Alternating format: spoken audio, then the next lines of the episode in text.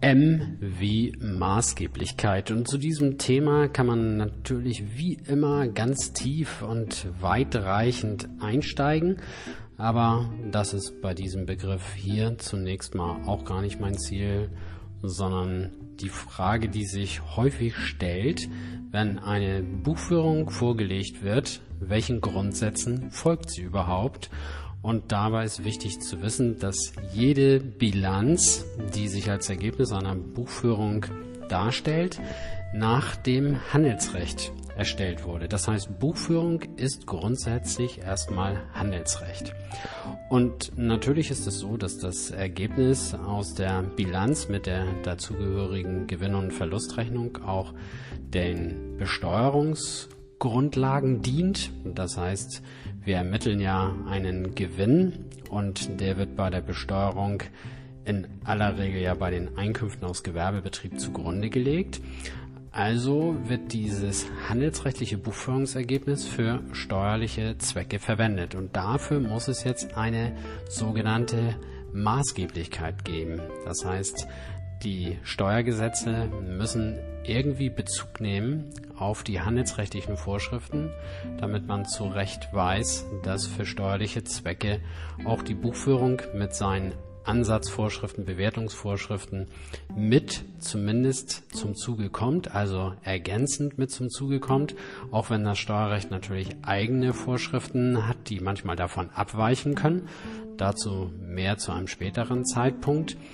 Ist es eben trotzdem so, dass die Grundlagen für eine Buchführung im Handelsrecht gelegt werden.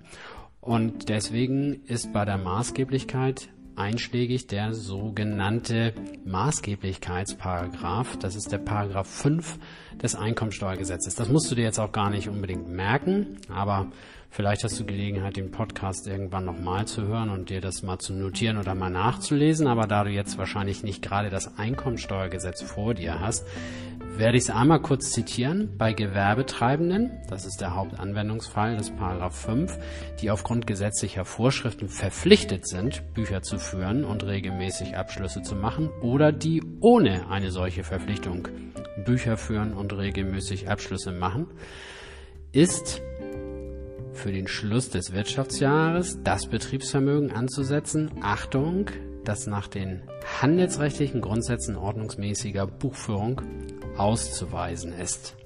So, der Satz geht dann noch weiter, dass es davon abweichend durchaus mal zur Ausübung eines steuerlichen Wahlrechts auch kommen kann. Deswegen gibt es manchmal eine Handels- und manchmal auch eine Steuerbilanz.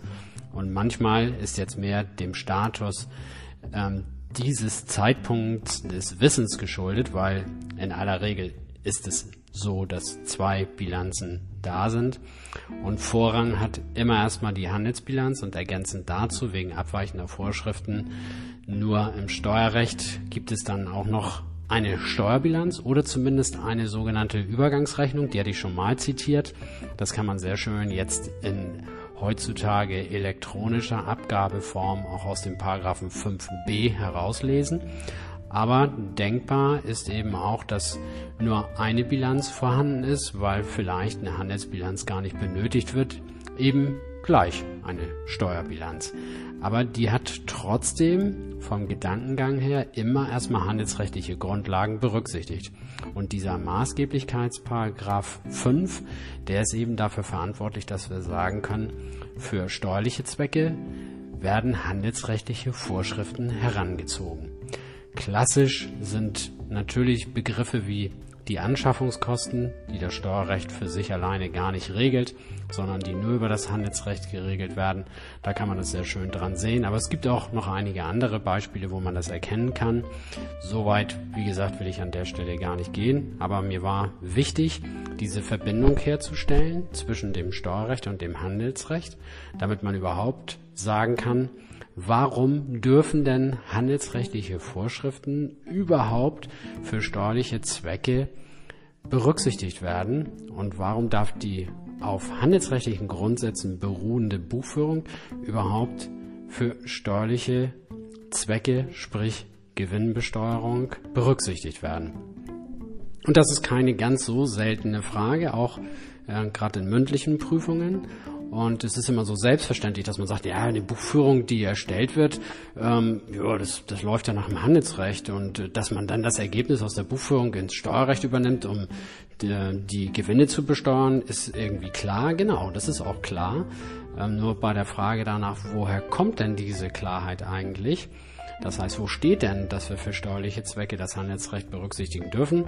Taucht eben dieser Paragraph 5 auf, hoffentlich als Antwort darauf, wo eben diese Maßgeblichkeit des Handelsrechts für das Steuerrecht verankert ist. Ja, das wollte ich zu diesem Thema, weil es auch, finde ich, ein grundlegender Begriff ist, den man kennen sollte, mal loswerden an der Stelle und hoffe, dass ich damit diese Verbindung für dich herstellen konnte zwischen diesen beiden Rechtsgebieten und wünsche dir weiterhin viel Spaß bei der Arbeit.